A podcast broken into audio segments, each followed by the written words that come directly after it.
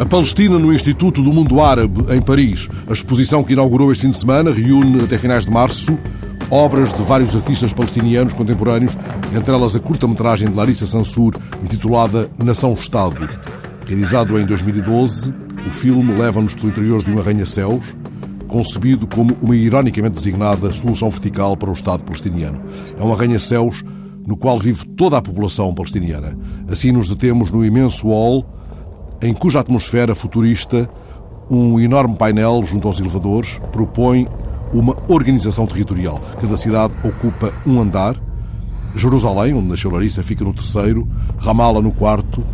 Enquanto ela não entra no elevador, digo-vos que Larissa estudou Belas Artes em Copenhaga, Londres, Nova York, e que já expôs na Tate Modern, em Londres, no Centro Jorge Pompidou, em Paris, no Reina Sofia, em Madrid. Para veres Gaza, tens de sair no sétimo piso, Belém fica no 12 o Mar Morto é no piso menos um.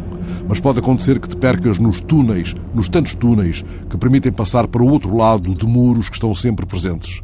Túneis e muros, muros altos, vidros estilhaçados, céus de chumbo, vistos a partir do arranha-céus, onde um cartaz promete uma vida em grande, uma vida em alta, uma vida em altura.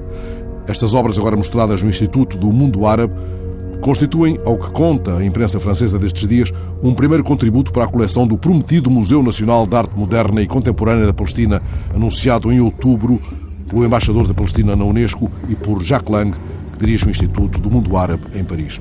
As notícias reproduzem declarações entusiásticas e muito esperançosas de pessoas que pretendem romper os muros da vida cotidiana na Palestina, mas o que me reteve foi uma imagem simples Sugiro que a procureis, está na curta-metragem de Larissa, é a imagem do apartamento de paredes brancas, apartamento vazio, há uma enorme vidraça diante da qual alguém colocou uma cadeira. Ora, é nesse apartamento, de costas para a vidraça, que Larissa rega uma oliveira. A oliveira está no centro do apartamento. As suas raízes abriram já rachas no chão liso do apartamento. Uma oliveira no topo do arranha-céus da solução vertical, como se as raízes estivessem mergulhadas no ínfimo fio de terra e de vida da nação-Estado.